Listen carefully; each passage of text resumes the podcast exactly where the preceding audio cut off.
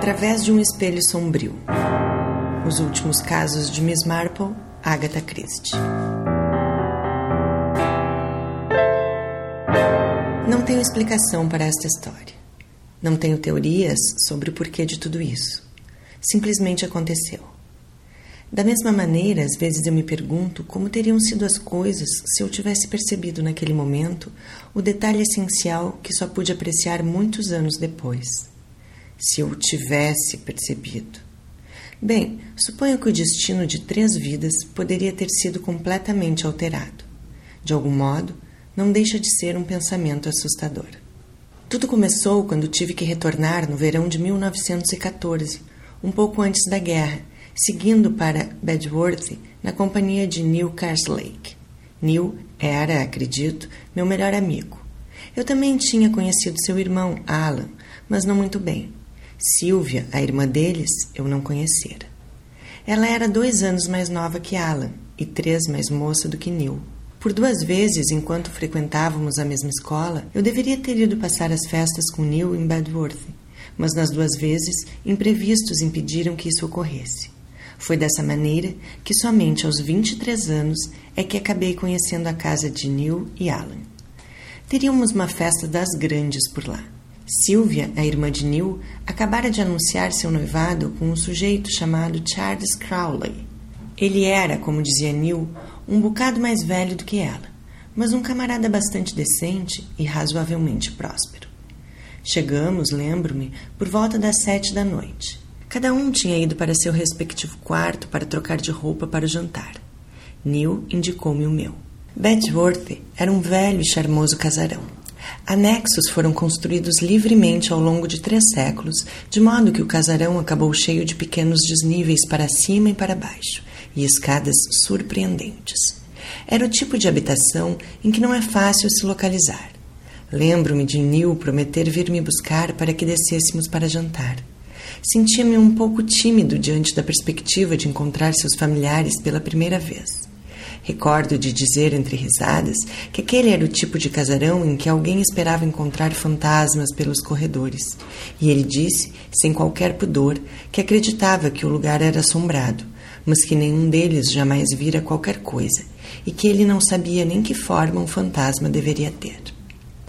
Então ele se retirou e eu resolvi abrir minhas malas para pegar as minhas roupas de noite. Os Lakes não eram abastados, aferravam-se ao seu velho casarão, mas não tinham serviçais ou camareiros. Bem, eu acabara de chegar ao estágio de dar o nó em minha gravata. Estava parado em frente ao espelho. Podia ver meu rosto e meus ombros e atrás deles a parede do quarto, uma parede plana, interrompida por uma porta posicionada bem no centro dela e enquanto terminava de ajeitar minha gravata, percebi que a porta se abria. Não sei por que não me virei. Creio que teria sido a atitude natural. De todo modo, não o fiz. Fiquei apenas observando a porta se abrir devagar, e à medida que ela foi se abrindo, pude ver o quarto que ficava além dela. Era um quarto maior do que o meu, com duas camas, mas logo, porém, minha respiração se suspendeu. Ao pé de uma das camas estava uma garota, e ao redor de seu pescoço havia um par de mãos masculinas, e o homem a puxava devagar para trás, apertando sua garganta, de modo a sufocar a garota vagarosamente. Não havia qualquer possibilidade de engano. Eu enxergava com clareza a situação. O que estava sendo cometido ali era um assassinato. Podia ver com nitidez o rosto da garota, seus cabelos de um loiro vívido, o terror agonizante de sua bela face, ruborizada pouco a pouco pelo sangue.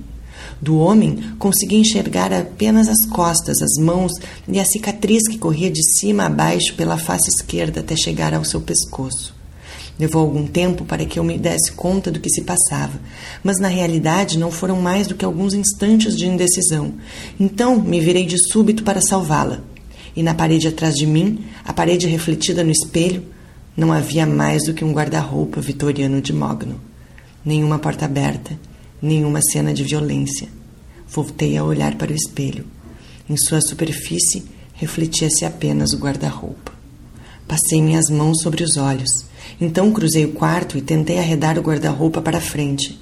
Foi nesse momento que Neil entrou pela outra porta que vinha do corredor e me perguntou que diabos eu estava tentando fazer. Deve ter me achado um tanto bizarro por lhe perguntar, quando me voltei para ele, se havia uma porta atrás daquele guarda-roupa.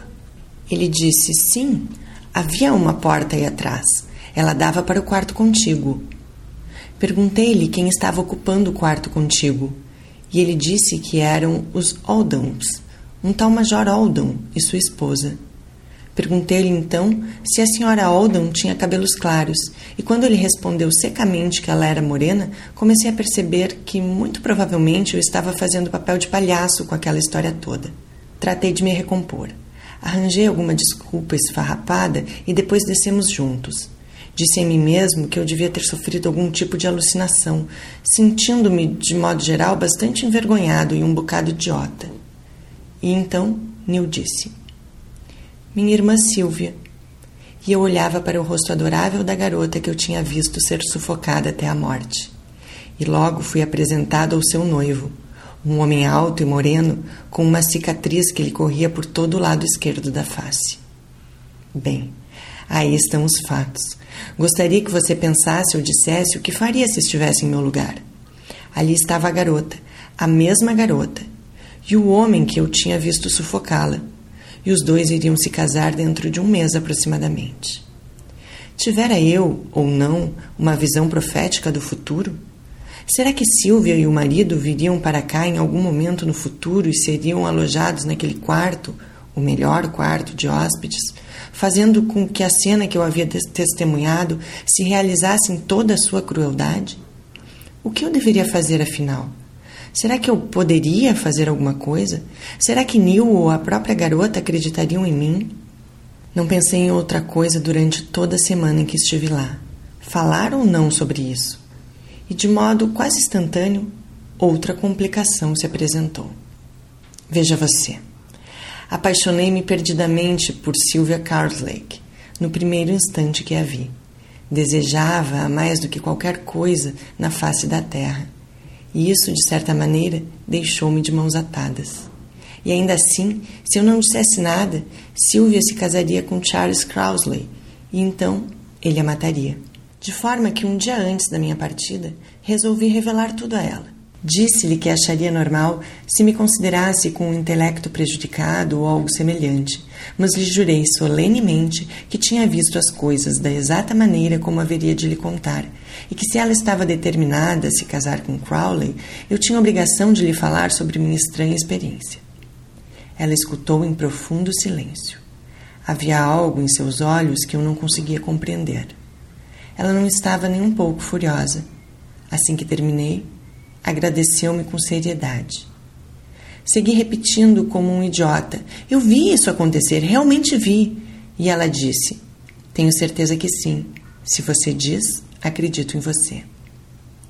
Bem, o resultado é que acabei indo embora sem saber se tinha feito a coisa certa ou agido como um idiota, e uma semana depois, Sylvia rompeu o noivado com Charles Crowley. Depois disso, estourou a guerra, e não havia muito tempo livre para pensar em qualquer outra coisa. Uma ou duas vezes, quando estava de licença, cruzei com Sylvia, mas tanto quanto possível acabei por evitá-la. Eu a amava e a queria mais do que nunca, mas de algum modo sabia que eu não poderia agir de maneira correta. Graças a mim, ela havia rompido o noivado com Crowley, e eu não deixava de repetir para mim mesmo que só poderia justificar a ação que eu havia tomado se fizesse de minha atitude um gesto puramente desinteressado. Então, em 1916, Neil foi morto e coube a mim contar a Silvia sobre seus últimos momentos. Já não podíamos permanecer nos tratando com toda aquela formalidade. Silvia adorava Neil e ele havia sido meu melhor amigo. Ela estava graciosa, adoravelmente graciosa em sua dor. Mal consegui segurar minha língua e parti outra vez, desejoso de que uma bala me encontrasse e pusesse fim a toda aquela situação miserável. A vida sem Silvia não valia a pena ser vivida mas não havia nenhuma bala endereçada a mim. Uma pegou de raspão debaixo do meu ouvido direito e outra foi desviada pela cigarreira em meu bolso, mas ao fim de tudo escapei ileso.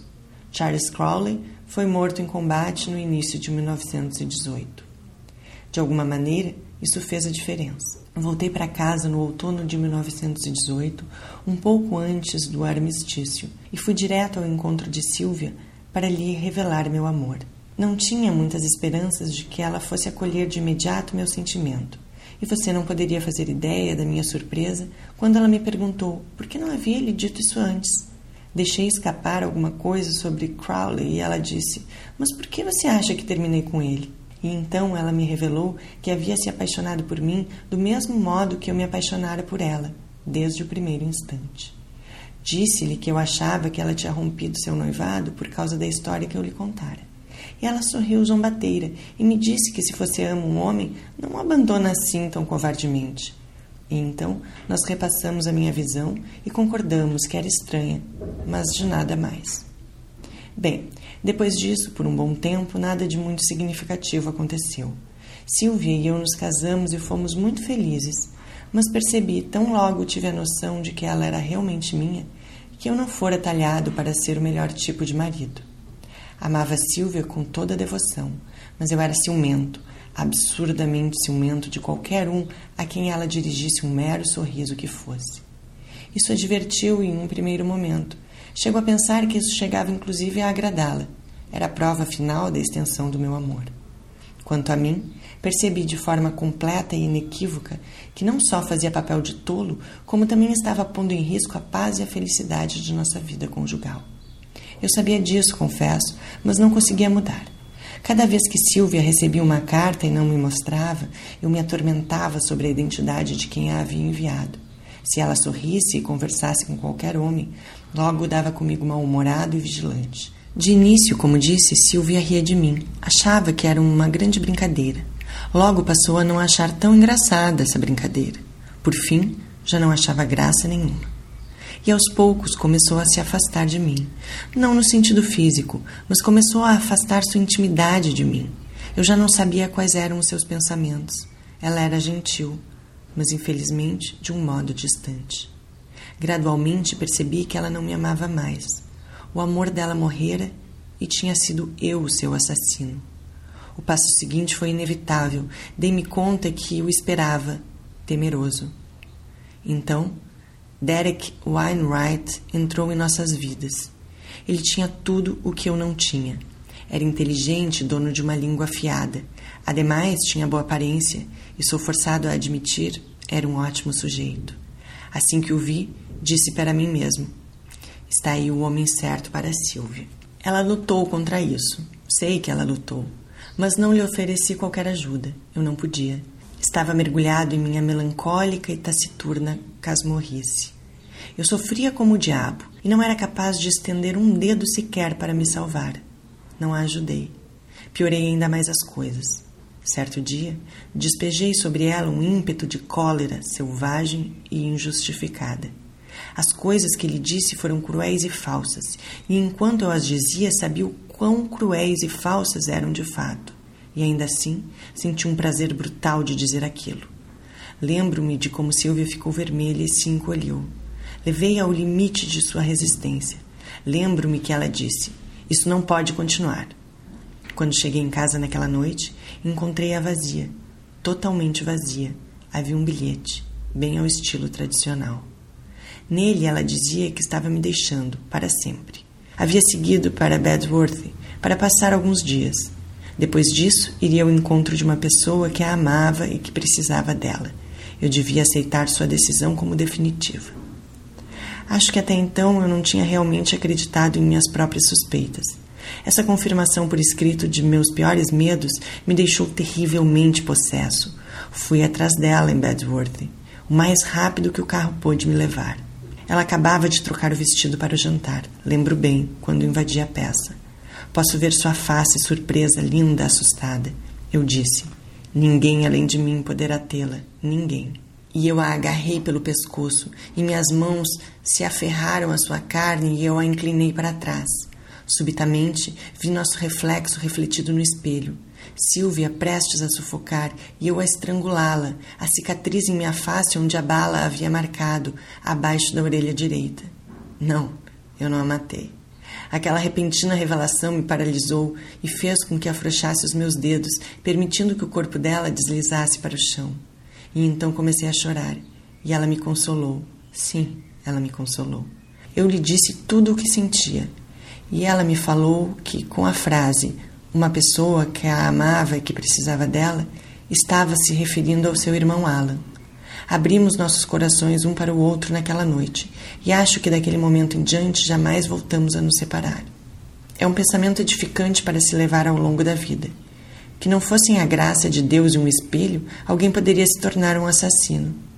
Uma coisa de fato morreu naquela noite: o demônio dos ciúmes que me possuíra por tanto tempo. Mas às vezes me questiono: se eu não tivesse cometido o erro inicial, a cicatriz na face esquerda, quando de fato era na direita, em função da imagem refletida pelo espelho, estaria eu tão certo de que o homem era Charles Crowley? Será que eu teria avisado Sylvia? Estaria ela casada comigo ou com ele? Ou será que o passado e o futuro são um só? Sou um sujeito simples e não sei fingir que entendo dessas coisas. Tenho certeza apenas do que vi e que, graças a essa visão, Silvia e eu estamos juntos, à moda antiga, até que a morte nos separe e talvez além. Através de um espelho sombrio. Os últimos casos de Miss Marple, Agatha Christie.